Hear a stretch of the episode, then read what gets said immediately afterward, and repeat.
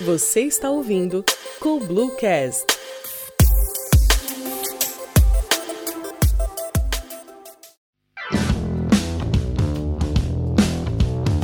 Olá, sejam bem-vindos a mais um episódio do CoBlueCast. Eu sou Gustavo Ramos, sócio e CRO da CoBlue, e nesse episódio vou conversar com o Felipe Espina, Head of Growth e sócio do Distrito. Premiado como profissional digital na categoria Mídia pela Abrad SP e autor dos livros Facebook Marketing e Technical Marketing. Felipe tem paixão por ajudar empresas a crescerem e a otimizar seus resultados por meio de estratégias de personalização. Nesse episódio, vamos abordar a estratégia de personalização e também de growth hacking, que o Felipe é especialista e como esses conceitos podem ajudar as empresas a descobrir caminhos para crescer com menos custos e mais rapidez. Bom, seja bem-vindo, Felipe, obrigado por aceitar o convite. Queria que você introduzisse para quem está ouvindo o que é o Growth Hacking, as nuances, como é aplicado, para quem funciona, o que você quiser aí, fica à vontade. Obrigado pelo convite, primeiro de tudo, né, Gustavo? Acho que a Coblu, parceiro do distrito aí, a gente vem fazendo algumas lives juntas já, né, o Exponential, entre outros conteúdos também, né? Vem fazendo aí no site, então acho bem legal. Obrigado aí, Gustavo, pelo convite. Bom, growth, né? Falando assim na linhas gerais, assim, growth foram estratégias fora do tradicional, né? Do marketing tradicional, também de outros modelos de aquisição de clientes e até retenção do, de, de clientes, né? Acho que growth é uma área transversal, mas a, a ideia do que surgiu o growth foi sair do, do tradicional. Né? Acho que a primeira premissa foi sair do tradicional. Foram empresas de pouco budget e encontraram forças né, de tração com canais, com, com modelos fora do tradicional. Então, acho que o growth, é, começando pelo marketing, utilizando para vendas, utilizando para CS, né, utilizando para outras frentes, acho que a, a grande premissa é, é encontrar é, forças, né, encontrar hipóteses e experimentos validados é, de, em diferentes canais, né? Então, em diferentes forças, né? Que vai descobrindo, né? Dentro dessa, dessa premissa, né? Então, desde modelar uma hipótese, que a gente quer melhorar a retenção de clientes, quero melhorar um processo melhor de vendas, uma, uma, é, uma melhoria de produtividade, uma taxa de conversão. Então, a premissa do Growth é, é como se fosse um laboratório, né? Então, você soltar várias hipóteses, validar essas hipóteses e se der errado, faz uma V2, V3, mas o mais importante é que se der certo, faz o rollout e replica, né? Então a premissa do growth é se deu certo em uma, vamos supor, um experimento em uma landing page que aumentou a taxa de conversão da hipótese que você fez, você replica isso em outras landing pages. Estou falando isso num, num cenário que é uma hipótese a partir de um processo, né? Então aí você vai ganhando escala, né? Mas eu acho que em várias frentes o growth não é só para o marketing, né? Eu acho que eles são um grande, é um grande mito, até porque eu venho no distrito trabalhando com todas as áreas, né? Então eu falo com todos os stakeholders. Eu, eu, é uma demanda que cai com produto, cai com o time de venture builder, é, a gente tem a network, a gente tem o time de vendas, a gente tem o time de retenção. Então são várias áreas que a gente é, atribui vários experimentos é, várias táticas, várias comunicações para cliente, comunicações para vendas, é, a, a, o posicionamento, até o time de marketing é diferente. Então, eu estou fora do time de marketing. Tem o diretor de marketing e tem eu que sou de, o head growth. Então, eu, são áreas totalmente diferentes. Que marca, né? Brand, é, muita gente confunde, né? O brand, o posicionamento, a, a, a linguagem, né? Com growth. Isso o brand voice, né? A persona não, não, não é o nosso foco hoje. O foco mesmo é encontrar maneiras de crescimento através de canais, de melhorias, né? De, desse, dentro desses gaps aí que a gente está tá trabalhando. Legal, Felipe, muito massa. Acho que você trazer esse ponto do growth como algo transversal, né? Que não é só do marketing, mas sim pode permear todas as áreas da empresa. Eu, queria até para a gente fazer um exercício pensar o seguinte, né? Imagina que boa parte do pessoal que está nos ouvindo ainda faz o tradicional, né? E está, de repente, querendo, começando a ler sobre, fazer essa transição do modelo de como eles fazem experimentos para crescimento para o modelo do growth. Daqui a pouco baixo custo, errando rápido para acertar rápido, né? E, o que, que a gente poderia dizer, né? O que, que você poderia compartilhar com a gente para quem está querendo estruturar a sua área de growth? É, é uma área, é um squad, são pessoas? Como é que se, se começa a fazer isso na empresa? É, pode usar o nome Squad, né? Eu acho que tá bem, é bem, é bem transversal, né? A gente fala com, com várias, várias frentes, né? Mas a Squad Growth hoje é para você começar primeiro, né? Você ter uma métrica norte, né? Então, o que é uma métrica norte? A métrica norte nunca é a receita da empresa, é coisas que levam a receita da empresa. Vamos supor, Uber. A métrica norte é o número de corridas. E assim se ele quer determinar o market share de mercado dele, é o número de motorista. Porque se eu tenho mais motorista que o 99, eu tenho mais usuário, concorda? O cara tem mais chance de chamar o Uber do que o outro. Eu vou ter mais motorista. Então o foco em marketplace na tese do Andrew Chain sempre foi, o Andrew Chain foi o cara do growth do Uber, né? Para mim é uma das maiores referências do mundo de growth. Eu, eu, eu adoro os, os artigos dele. Para mim, é, eu aprendo muito com ele, então ele sempre falou isso: foca no supply, né, que é o motorista, você vai crescer a cultura da empresa através dele, disso você eliminar o market share e os experimentos, que é, é número de corrida. Número de métrica, agora para um outro cenário, Facebook. Qual que é a métrica norte dele? É usuários únicos diário.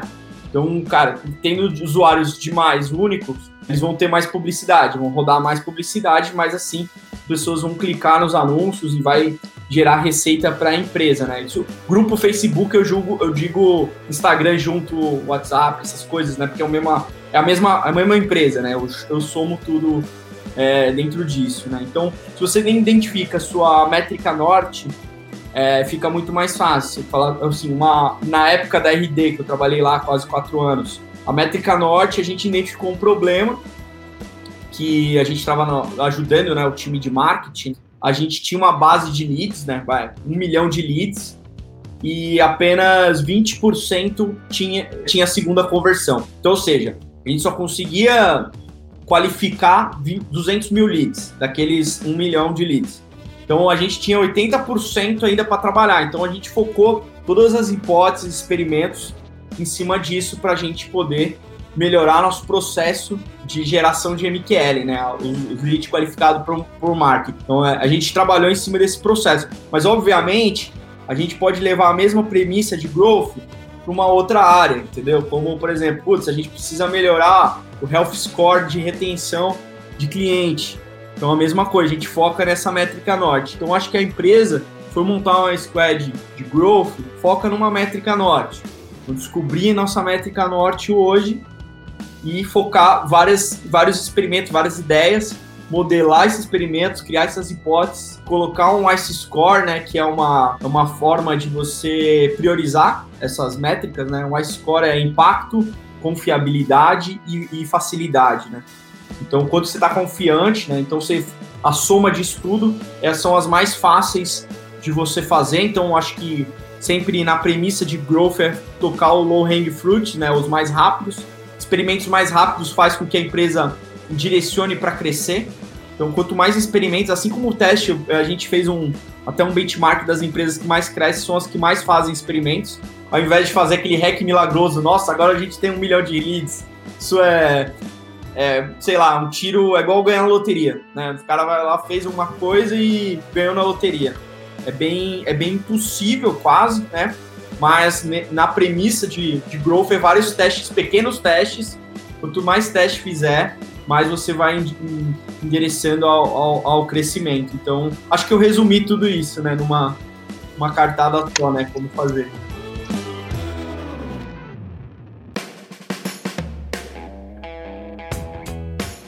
É a mesma coisa, a gente fala uh, bastante de gestão de pessoas aqui dentro do, do CoBlueCast.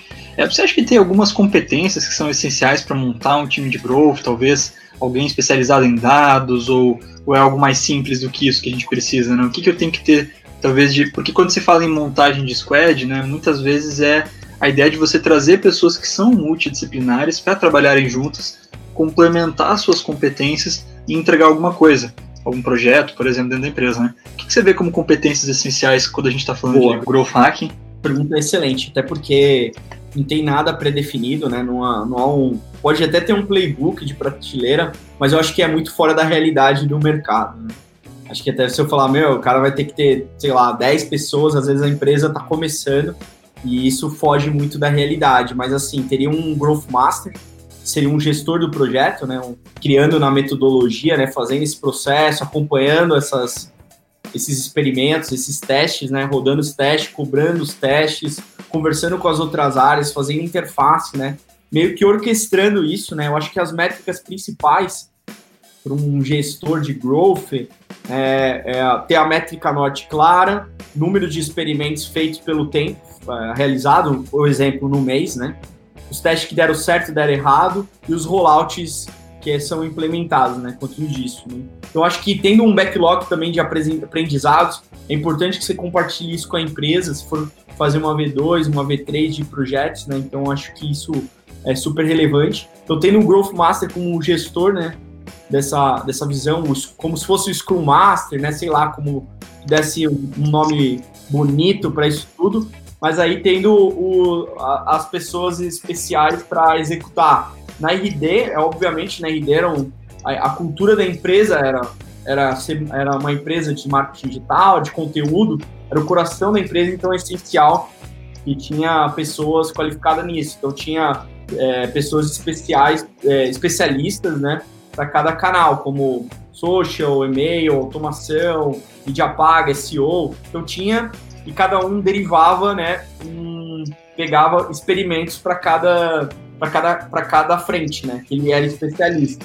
Então tinha essa essa frente, mas eu acho que o mais importante, além do que isso é, isso é obviamente fora da realidade, tem empresa que nem tem, tem um nem tem uma área de marketing direito, vai ter como vai ter um especialista de mídia paga, um SEO, isso, isso realmente foge um pouco da realidade do cenário, mas o que eu acho que é o mais importante para começar primeiro, quais são a priorização dos testes, qual, o que, que a gente vai resolver, quais são os testes que a gente vai, vai tocar, se é se é criação de, é, de, um, de um novo, sei lá, de um, um novo experimento que vai ajudar na, na retenção ou melhorar no time comercial, engineer as marketing, né, que é, o, que é criar ferramentinhas para fazer isso até PLG, né, que se chama Product Led Growth, né, Product uhum. Led Growth, né, um, um exemplo clássico disso é o Zoom, né, o Zoom é um, um Product-Led Growth, porque a pessoa se cadastra, usa gratuito, e durante o período ela toda hora mostra para você fazer o upgrade, né? Porque senão você cai é, nos 40 minutos lá, né? Então, eles trabalham dessa forma, a empresa está crescendo dessa forma, né? E o cara já vai usando o produto, o Pro-Led Growth é, já vai usando o produto enquanto o time comercial consegue fazer essa a, a aquisição, né? Então, o RD Station criou o Lite, né, na época, criou o RD Station Lite justamente para isso. A pessoa já paga e para usar outras funcionalidades tem que dar upgrade do produto. Então, é uma forma de já começar a ir tracionando.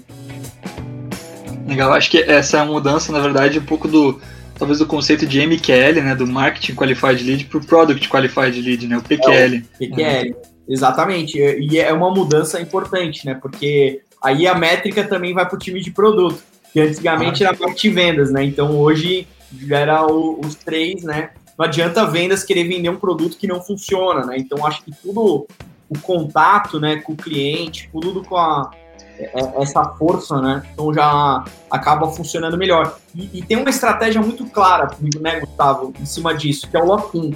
Quando a pessoa vai, sei lá, vai dando números, colocando API dentro de um SaaS, por exemplo. Ela vai integrando com o Google Analytics, com a Asana, com Slack, com Rocket Chat, sei lá, vai Pipe Drive, e aí ela vai colocando tudo isso e fica muito mais difícil ela sair.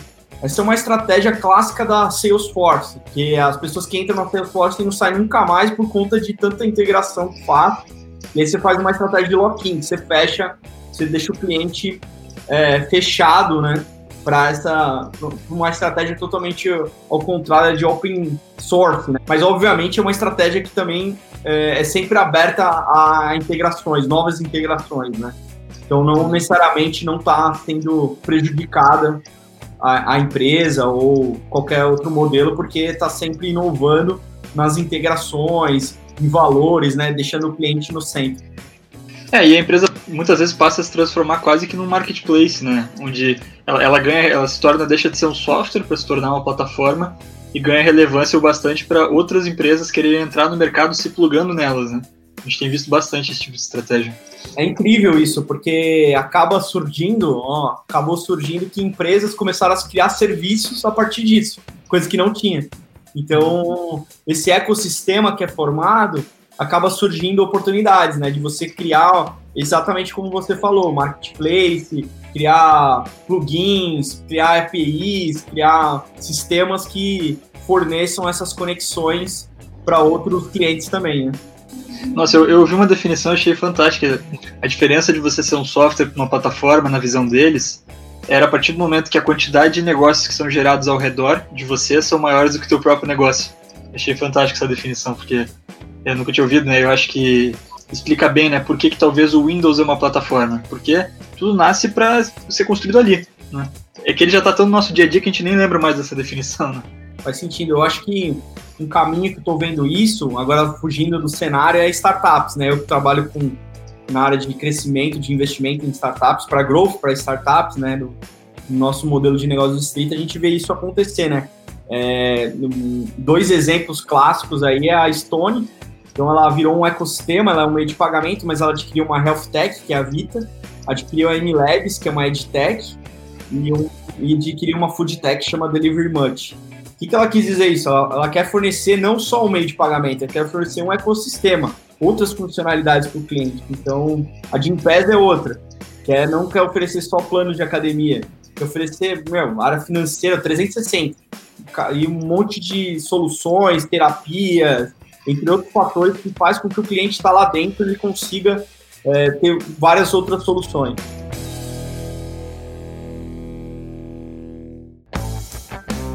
Queria entender um pouco uma outra coisa que tem relação também, mas que é um tema que você fala bastante. Você tem até tem um livro de sua autoria com esse nome, né? Que é sobre personalização. O subtítulo do teu livro, né? É que quem fala com todos não fala com ninguém, né? E eu queria entender um pouco da tua opinião. Por que, que tu acha isso? Por que, que quem fala com todos não fala com ninguém? E qual é o benefício de escolher um público para você falar? Legal. Eu venho, bom, trabalhando com marketing digital já há 17 anos, é bastante tempo, assim, eu vi muita coisa acontecer, principalmente na, na RD, eu já vim escrevendo esse, essa parte do livro, né? E a gente estava com, com 12 mil clientes na época, né?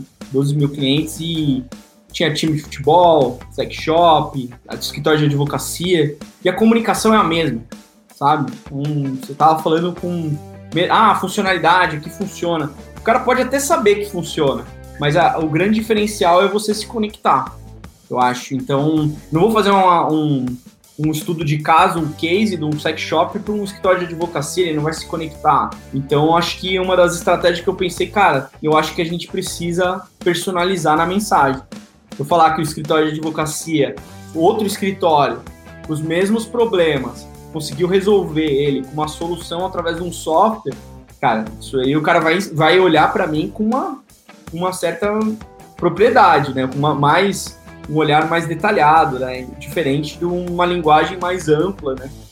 Então, acho que você acaba tocando pontos na personalização que são de interesse do próprio possível cliente, ou se você fizer. Tem personalização para cliente, né? O caso que a gente estava é, comentando agora há pouco da própria Netflix, né? Ela faz um, um, uma estratégia de personalização para retenção. Né? Então ela personaliza os conteúdos, ah, a próxima série, aqui se tem gosto parecido, justamente para manter. Quanto mais tempo a pessoa fica no Netflix, é sinal que o cara não vai dar churn. Então é uma possível estratégia muito boa, como o Spotify também. Final do ano, o Spotify manda as músicas que você ouviu, as bandas, faz toda um, uma brincadeirinha que é super compartilhável, né? Todo mundo gosta, né? Vendo características próprias, né? Então acaba é, pegando, pegando bem forte esse ponto. Então, assim, de maneira geral, não dá para falar com. A gente precisa personalizar, né? Não adianta eu é, chegar. Já chegou muitas coisas para mim fora do, do contexto. Eu fiquei assim, cara, será que ele estudou o cliente mesmo antes de falar comigo? É, até a própria operadora de, de telefone me ligando, falando, olha, eu tenho um benefício muito legal para você ter telefone na sua casa. Nunca usei, não tenho telefone fixo. Não sei por que estava me oferecendo isso, então nem estudou o próprio cliente para oferecer um serviço adequado. Então acho que falta um pouco a gente entender a nossa base, como que a gente personaliza, como a gente é, é, é, resolve problemas, né? Então acho que por isso que veio a ideia da personalização. Tem uma, uma coisa que a gente se depara bastante quando está tendo diversas empresas conversando sobre marketing, vendas, né? Que é essa questão da personalização versus dizer não. Né? Acho que isso que eu queria que você comentasse talvez um pouquinho, porque é, algumas empresas entendem né, que a partir do momento que você foca num nicho, você começa a desenhar o seu produto para outro nicho, talvez seja até perigoso trazer pessoas de outro nicho porque vai gerar muito estresse na empresa. Então, o, como é que é, né? O personalizar é talvez focar num grupo maior, mas aceitar clientes com características um pouco diferentes, ou, ou seria uma posição mais firme de, de focar a tua aquisição, ou até o teu produto mesmo, num nicho específico, é tanto ciente que você vai estar abrindo mão de um, de um determinado tamanho de mercado para aproveitar com mais qualidade um tamanho um pouco menor, né? Mas você vai muito mais fundo nele. Como você vê essa questão? Eu prefiro, assim, né? Já estratégia bem clara, focar num, num público específico, né? Então, se eu focar é, em varejo ou setores, né? Especificamente, né? Ou da área de educação, ou se é no B2C por gostos, interesses, sei lá, vou falar com a torcida do Corinthians. Eu vou fazer uma comunicação para quem é corintiano vai ser muito mais assertivo, a pessoa vai olhar, vai, vai, vai, vai ter o, um sentimento, vai ter um, um fator emocional, vai ter toda um, uma conexão com aquilo. É muito mais fácil, né? Você, você trabalhar com, com algo que, que é de interesse, né? Então, dessa forma. E é capaz, né, que você descubra dizer não, né, para um cliente, é capaz que você descubra novos mercados também durante esse, esse momento, né? Mesmo assim, falar assim, ah, é, vem um cliente você aceitar né, uma, uma determinada uma determinada ação, né, um, um teste, um, um, um, novo teste, mas assim, o, a premissa da personalização é que ela não, não seja escalável mesmo, tá? E muita gente fala, ah, tem que escalar a personalização, mas como é que eu vou saber os gostos do Gustavo, de outra pessoa? Então, você não acaba, aí você acaba falando de todo mundo. Então, eu acho que quanto mais específico, mais é, não escalável, mais direto, uma mensagem na caixa de entrada, é, ligando, sabe? É, como se fosse um processo mesmo, um a um, é utilizar aquela analogia, né? Como você escrevesse uma carta na época para alguém, né? Mandasse uma carta para alguém. Hoje é você fazer isso dessa forma, só que digital. Né? Mandar para uma landing page específica, uma campanha de ads para uma audiência customizada, fazer coisas que são para aquele determinado público, aquela pessoa. Então, é trabalhar com uma pequena quantidade e por conta disso, por uma pequena quantidade é muito mais fácil medir. Então, o resultado é muito mais fácil. Você trabalhando com uma audiência ampla é como se fosse uma campanha inbound, uma campanha totalmente muito é muito mais difícil de medir, né? Quando você está trabalhando com persona, com todo esse, esse, tipo de comunicação fica bem mais difícil. Um outro conceito que, que eu utilizo bastante que é o ABM, né, o Account Based Marketing, que é o marketing baseado em contas, né? Então eu escolho uma empresa, descubro quem são essas pessoas que eu quero falar na empresa, tomador de decisão, não tomador de decisão, cargo de liderança, áreas diferentes. Então cada área tem uma dor diferente. Eu não vou chegar pro, pro cara que é um gestor de TI, né, que eles têm um desafio diferente do que uma área de compras a área de compra tem outras metas, então eu acho que cada um tem uma mensagem personalizada, entendeu? Então cada um tem um desafio. Se o cara é gestor de TI, é um desafio diferente de um analista. Você vai falar com mesma coisa, são dores diferentes, momentos diferentes, metas diferentes, então são situações diferentes. Então por isso que mesmo dentro de uma empresa, eu selecionei as pessoas que eu quero falar, cada um tem que ter uma mensagem diferente. Essa é a estratégia de personalização. Pois você, você comentou ali que no, talvez um, inbound é um pouco mais, é, mais difícil porque podem vir pessoas com perfis um pouco diferentes, né? Mas eh, tu vê a personalização como algo que a gente pode aplicar é, tanto no inbound quanto no outbound, né? Eu, até você deu um exemplo antes ali da pessoa aplicando dentro da própria base de clientes, ou seja, pós-aquisição já, né? já é teu cliente. Né? Às vezes eu até imagino uma empresa que que não tinha esse formato de personalização, já tem uma base grande, poderia começar a fazer agora e já melhorar a comunicação com cada segmento que ela atende, né? Que já está na base, na verdade. Sim, sem dúvida. É, o, o inbound, né, eu deixo ele amplo justamente porque pode vir determinados leads que estão fora do seu ICP, né, o perfil ideal de cliente. Então, o, a grande vantagem né, de você personalizar para o seu cliente né, você fidelizar e também estratégia de upsell. Então é muito bom para o cliente indicar outro cliente ou justamente você vender um produto melhor. Falou assim, olha que legal, a gente está fazendo isso. Ah, agora eu não sabia, personalizado para mim. Então você acaba oferecendo um outro tipo de, outros tipos de produtos ou serviços. Então acaba ajudando demais nessa estratégia. E nessa questão do IBM, né? Eu imagino assim para a empresa que está que tá querendo fazer alguma estratégia assim, ou talvez uma estratégia de, out, de outbound, né? Que vai atacar de forma muito mais personalizada somente algumas contas-chave. Será que existe alguma orientação em termos de ticket médio que você deveria estar buscando, né? Porque teoricamente seria mais difícil fazer um IBM rentável, né? Para um ticket talvez muito pequeno, né? Como que a empresa poderia avaliar isso? Exatamente, o IBM nem funciona para e-commerce, por exemplo, para B2C nem funciona, né? Eu acho que não, não vale o esforço, assim, para fazer o, o IBM. Porque, geralmente, o, o para qualificar para uma empresa é IBM é o ticket alto, ciclo de venda longo, né? E um outro fator que também não é tão relevante é a parte do conteúdo, mas isso pode ser feito a partir de uma estratégia IBM. Quando eu digo conteúdo, é você personalizar para essa, essa determinada empresa que você quer trabalhar, construir um projeto. Né? Em cima disso, né? De toda a estratégia, ah, mostrar o estudo de caso, conversar com cada decisor ou não decisor, pessoas-chave, criar vários touch points, né? Que a gente chama de sales play, né? Criar uma sales play em cima disso. O IBM é focado nisso, mas não, o IBM é, definitivamente não é para todo mundo. Então é sempre geralmente para tickets maiores e que tenha um ciclo de venda longo. A ideia é que o IBM venha para diminuir esse ciclo separar algumas empresas da mesma premissa que faz os experimentos de growth, né? Mas você uhum. vai lá e já tem uma cadência, né, para ser executada. E essa cadência não é uma automação, né? Uma, uma realmente uma uma sales play, né? Que você vai lá, adiciona no LinkedIn, manda uma mensagem, depois manda um e-mail da caixa de entrada para a pessoa, depois manda um brinde, faz uma live, faz não sei o que, sabe? São vários pontos de contato para você realmente arrumar isso num processo de venda. Então, aí você vai medindo pelo engajamento, pela resposta e como que isso vai é, desenvolvendo no funil. Você falou assim de B2C, B2B, né? Como que é a diferença do modelo de personalização, né? Você comentou agora, por exemplo, que o ABM especificamente é uma coisa mais B2B.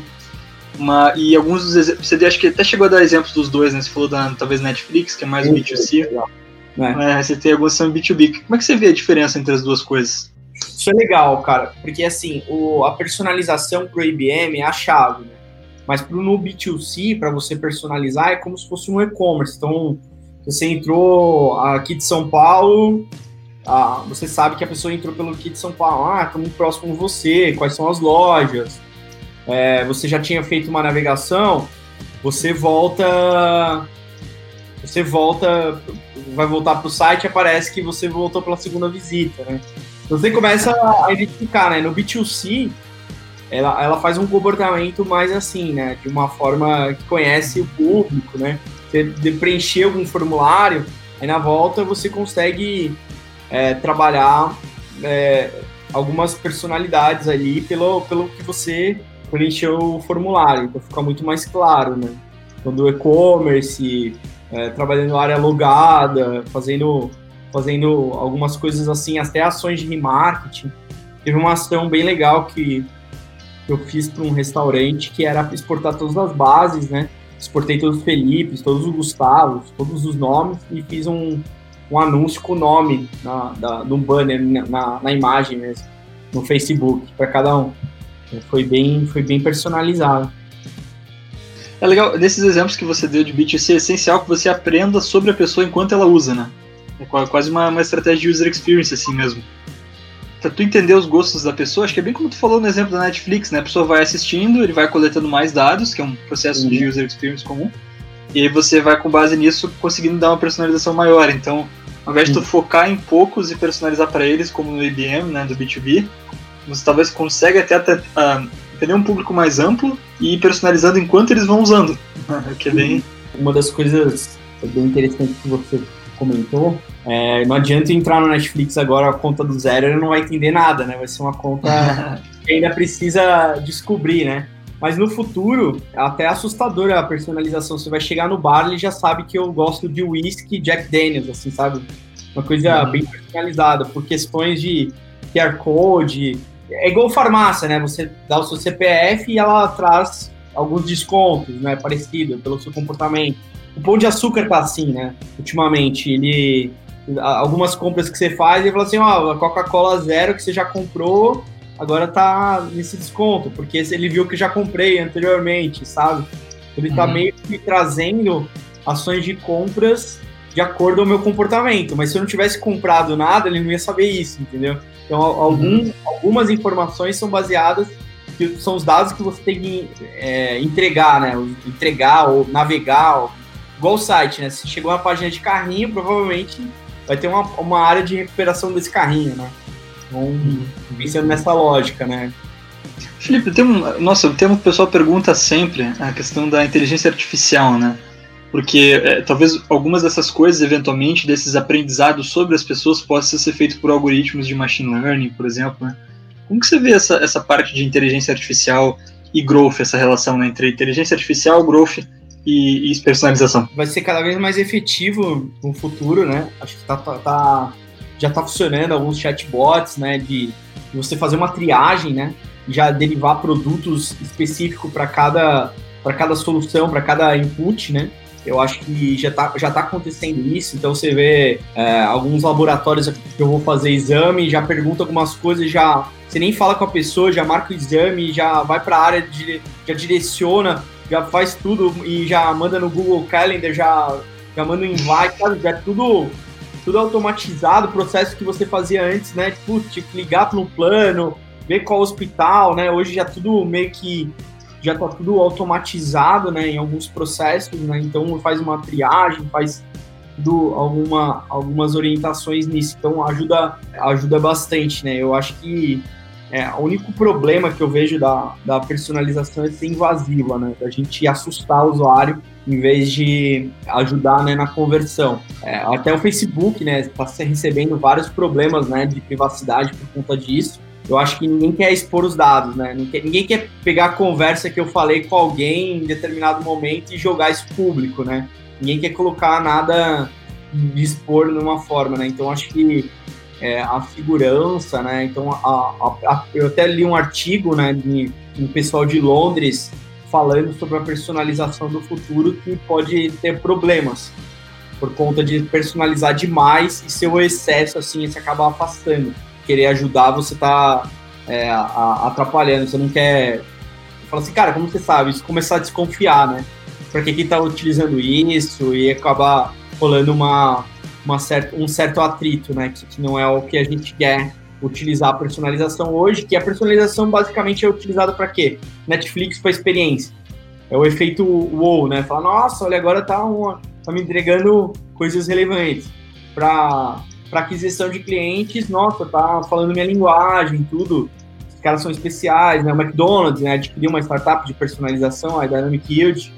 É, então ela quer entender cada vez mais o consumidor para criar né, a, a experiência entre, entre eles, né? Então, ser uma empresa customer first, né?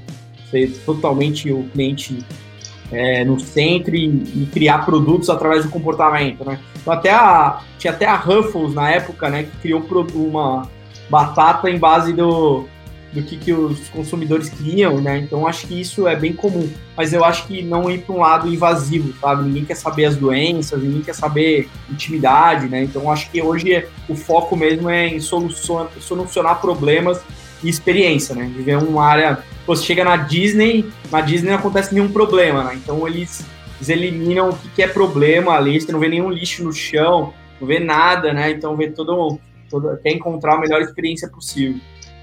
É, eu acho que indo super de encontro com o que você tem falado, é, a gente teve com a Coblu no, no ano passado num evento na, do Web Summit lá em Portugal, é um evento de tecnologia, né, bem grande, e eu vejo que assim o tema que eles já estão falando, até já estão implementando há bastante tempo, é a questão da GDPR, né, da, que vai ser a LGPD aqui do Brasil, Lei Geral de Proteção de Dados. Eles têm uma preocupação gigantesca lá na, na Europa, pelo que eu pude perceber no evento, forma como as pessoas tratam os teus dados, né? Isso está sendo cobrado até mesmo pela sociedade, pelos consumidores, é entender É da mesma forma como hoje alguém às vezes é, vai querer comprar uma comida e quer saber se aquele boi foi bem tratado, vai, vai querer comprar uma comida, quer saber se teve agrotóxico ou não. Daqui a pouco você vai querer comprar um software, vai saber como é que vai querer saber como é que esses caras tratam minhas informações. Vai ter meu CPF ali, vai ter outras coisas, né? Então eu vejo que lá fora essa preocupação já cresceu num nível é, enorme, né? A gente tem clientes da Coblu no Brasil que, que a, cuja matriz é de fora, que começaram a requerer esse tipo de coisa. Peraí, mas como é que vocês estão em termos de LGPD? A matriz agora quer que a gente feche só com empresas que têm isso aí. Uhum. Então, e, então, é legal até né, ver que isso está. Parece que essa preocupação que você citou agora, ela está de fato se popularizando, entrando até em forma de legislação em alguns lugares. É, é essencial hoje, né? A privacidade dos dados, né? Você não expor ninguém, né? Como que isso, eu acho que o combinado não sai caro, né? Então, até para qualquer opt-in, como que você vai utilizar os dados, né? Então, até para até publicidade, né? É, é natural agora você entrar no site e você aceitar, né, os cookies, né, para poder o, o, utilizar essas informações. Qualquer formulário opt-in, para que que você está é, cadastrando isso? Então, a gente precisa viver essa era aí de, de segurança. Se bem que privacidade, né, é meio que uma troca, né? Você dá o seu CPF na farmácia, a indústria farmacêutica sabe as doenças que você tem, pelo consumo de remédio, e você ganha desconto. Faz um trade-off ali, né? Numa... Nada de graça, né? Nada de graça, né? Igual baixar e-book, né? Você dá o e-mail, em troca você vai ganhar um material rico. Tem, tudo tem uma moeda, né? Agora, saber se essa moeda de troca realmente vale a pena. Né? Então, acho que de tudo, você está entregando realmente essa, esse valor. Tem algum recado final para deixar para o pessoal, para a gente se despedir aqui? Algum comentário, alguma dica, talvez aí para quem está começando com personalização, com growth hacking, tudo isso? É, eu queria dar duas dicas, né? Um, livro que foi divisor da minha carreira, acho que todo mundo que já segue eu já, já deve ter ouvido falar, mas é o Traction, né? O Tração do Gabriel Engber. Tive a oportunidade de conhecer ele ano passado no, no South by Southwest, no, no Austin. Foi bem legal, assim, cara. O, o livro dele me ajudou muito na RD, criar um framework de processo de growth né, canais de tração. Então, acho que tudo que eu utilizo hoje é, é, a partir desse livro. Então, foi um livro muito bom mesmo. Gosto bastante desse livro, então essa dica também foi muito boa. A outra dica, sendo Jabá, é meu livro, né? Personalização. E a, a dica que eu dou é que se você marcar eu no LinkedIn com uma foto assim, né? Acho que quem está ouvindo não, não vai entender nada, mas vocês verem na, a capa do livro, vocês vão entender, né? Juntando os rostos. Eu vou dar o meu curso de personalização gratuito, que o curso custa 499. Então, vai pessoa que marcar no LinkedIn com, com o livro vai ganhar meu curso gratuito. É uma, uma forma aí de compartilhar e ganhar, vai ganhar um produto de valor aí, de, que vai ajudar muitas pessoas aí a personalizar as ferramentas, o processo, checklist, framework, tem, todo, tem todos os materiais aí para poder personalizar. Legal, pô, ganhei essa dica de antemão, você vou peguei ela antes de ao ar, já vou conseguir o meu curso antes então. É isso aí. Pegando em primeira mão, hein? primeira mão, né, Felipe?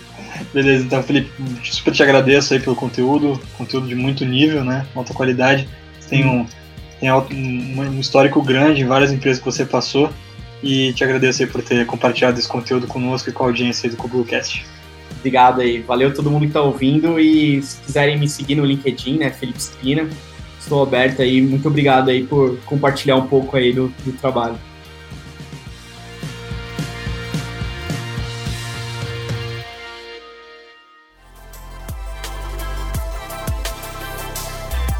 Você acabou de ouvir com o Bluecast Acesse www.colblue.com.br.